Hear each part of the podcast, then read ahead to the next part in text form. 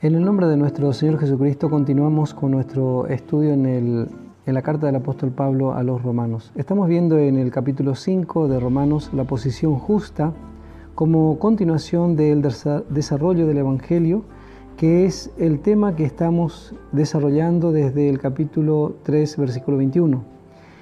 En los primeros cinco versículos de este capítulo hemos visto los siete resultados seguros que siguen a la aceptación nuestra de Cristo, los cuales nos capacitan para triunfar sobre la vergüenza y el sufrimiento.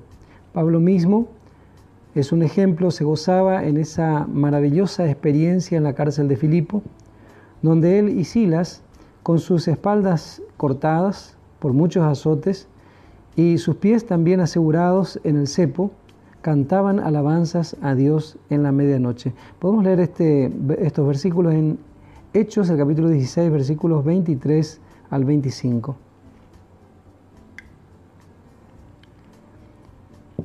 Después de haberles azotado mucho, los echaron en la cárcel, mandando al carcelero que los guardase con seguridad, el cual, recibido este mandato, los metió en el calabozo de más adentro y les aseguró los pies en el cepo.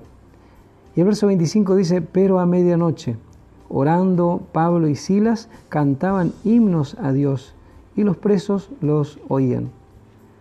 Realmente esta es una maravillosa experiencia que también espera a los hijos de Dios por simplemente haber aceptado esta gran salvación que es en Cristo Jesús. Desde el verso 16 en adelante vemos desarrollado el tema de la reconciliación. Dice el verso 6, porque Cristo cuando aún éramos débiles, a su tiempo murió por los impíos. Después de mostrarnos las bendiciones que acompañan a los que están en Cristo, somos traídos de nuevo a obtener una vista completa de nuestra condición injustificada en Adán, porque dice cuando aún éramos débiles, no teníamos ninguna posición delante de Dios y no podíamos obtenerla, porque dice cuando aún éramos débiles. A su tiempo murió por los impíos. El apóstol declara que éramos impíos totalmente desemejantes a Dios. Sin embargo, por esos impíos, en su debido tiempo, Cristo, el último Adán, murió. A su tiempo, dice, murió por los impíos. Verso 7, ciertamente apenas morirá alguno por un justo. Además, bueno, no, no hubiera sido necesaria la muerte de Cristo si Adán hubiese obedecido a Dios dejándonos de esa manera como herencia una justicia humana, pero lo cierto es que nosotros éramos injustos. El verso 7 dice, con todo pudiera ser que alguno osara morir por el bueno. Algunos afirman que hay por lo menos una chispa de bondad en el ser humano. Si eso es verdad, habría alguna causa por la cual el amor de Dios fuese manifestado. Pero por lo contrario, la palabra declara que no hay ninguno bueno. Ningún mérito había en nosotros para atraer a Dios. El amor de Dios hacia el hombre procedió enteramente de sí mismo. Por eso está escrito, más Dios muestra su amor para con nosotros. Realmente es Dios muestra su amor en nosotros, en que siendo aún pecadores, Cristo murió por nosotros. Este es el verso 8. Este versículo toca lo más profundo de nuestro corazón cuando meditamos sobre su hermosura y cuando entendemos más del mensaje declarado aquí.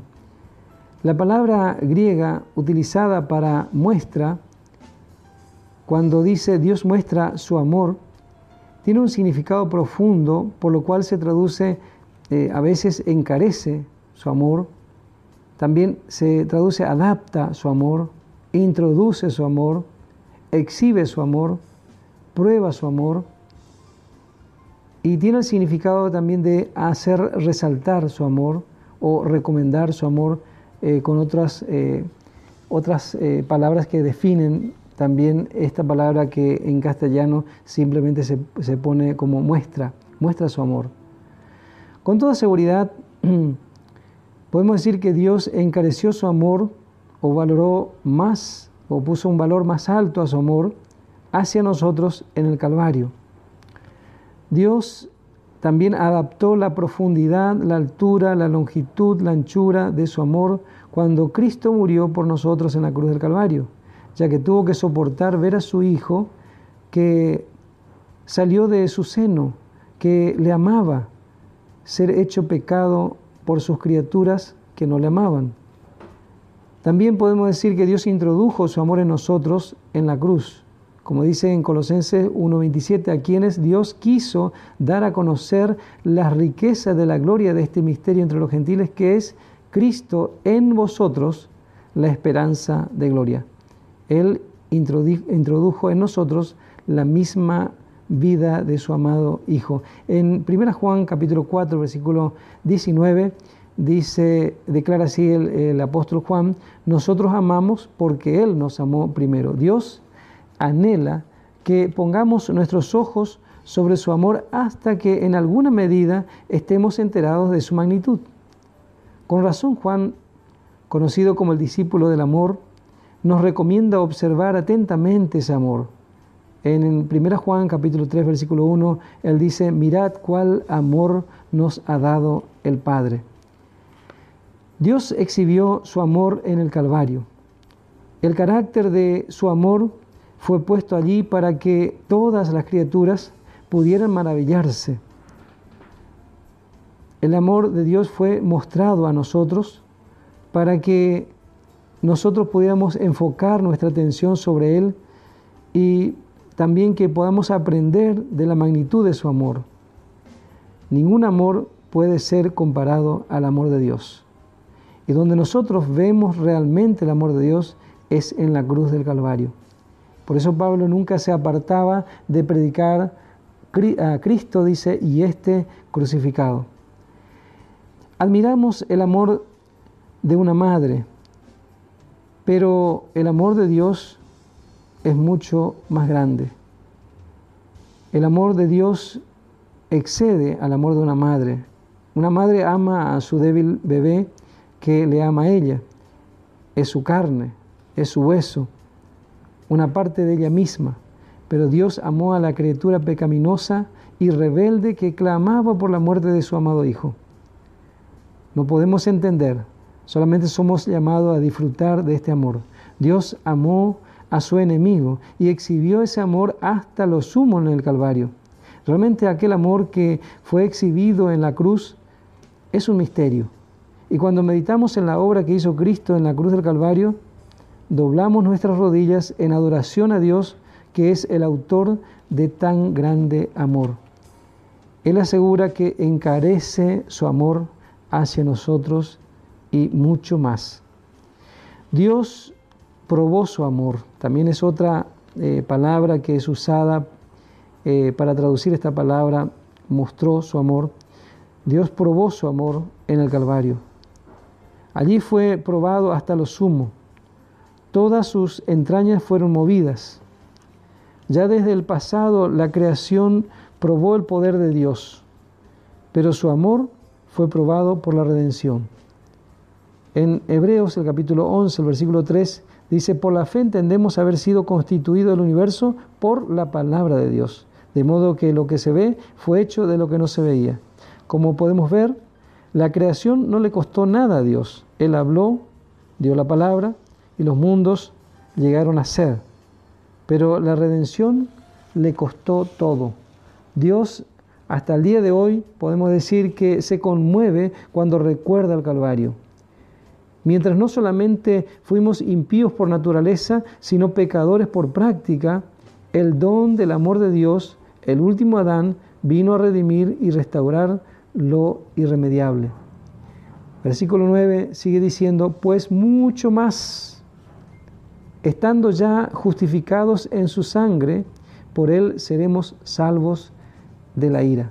Este versículo y los versículos 10, 15 y 17, cuatro veces vemos la frase mucho más.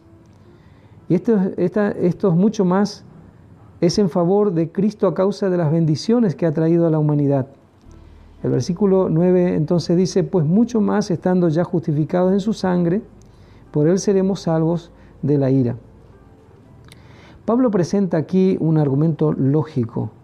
Él dice, si somos totalmente justificados por la gracia de Dios, teniendo como base la sangre de Jesús, con certeza seremos salvos de la ira. Esto concuerda con la promesa de Jesús en Juan, el capítulo 5, el versículo 24, cuando dijo, no vendrá condenación, mas ha pasado de muerte a vida. El apóstol continúa con su argumento en el verso 10 diciendo, porque si siendo enemigos fuimos reconciliados con Dios por la muerte de su Hijo, mucho más, otra vez, estando reconciliados, seremos salvos por su vida. La reconciliación ya ha sido efectuada, sea que la disfrutemos o no. Esta es la decisión del juez. Siendo enemigos, fuimos reconciliados con Dios por la muerte de su Hijo. Esto hace referencia a la muerte de Cristo como el sustituto de Adán. Adán, la cabeza caída. Pero las palabras finales de este versículo, salvos por su vida, se refieren a la resurrección de Cristo como el último Adán espíritu vivificante, como dice en 1 Corintios 15, 45. Y hacemos bien en leer estas citas, los versículos anteriores, los que siguen, y vamos a ser beneficiados mucho más. Como dice acá, mucho más, estando reconciliados, seremos salvos por su vida. La vida del último Adán debe ser apropiada para ser gozada. En otras palabras, la vieja creación entera fue muerta en la muerte de Cristo, pero solamente aquellos que aceptan su muerte como suya propia son levantados a una nueva creación. De estos se dice que pasaron de muerte a vida.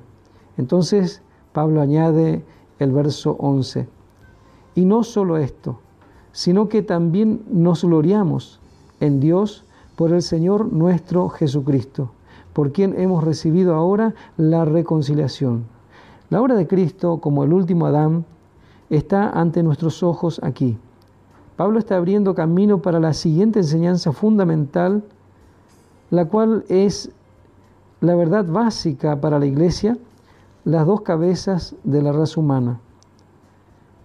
Él en este tema que él toca de verso 2 en adelante, él presenta las dos cabezas de la raza humana con la correspondiente responsabilidad sobre cada cabeza y su resultado también a la familia humana. Cristo ha obtenido mucho más que lo necesario para la humanidad en la cruz del Calvario. Pero los otros dos mucho más lo veremos en los versículos 15 y 17 en el tema siguiente. Entonces el verso 11 dice, y no solo esto. Pareciera que ya basta con todo lo que ya nos ha dado, pero no, no solo esto, dice Pablo, hay mucho más, sino que también nos gloriamos en Dios por el Señor nuestro Jesucristo, por quien hemos recibido ahora la reconciliación. Realmente es grande la salvación que tenemos en Cristo Jesús. Por eso estamos viendo que el apóstol está desarrollando desde el capítulo 3, el versículo 21, está desarrollando el tema justamente del Evangelio o la buena noticia, que es esta salvación que tenemos en Cristo Jesús con todos los resultados a nuestro favor. Que el Señor bendiga ricamente a cada uno.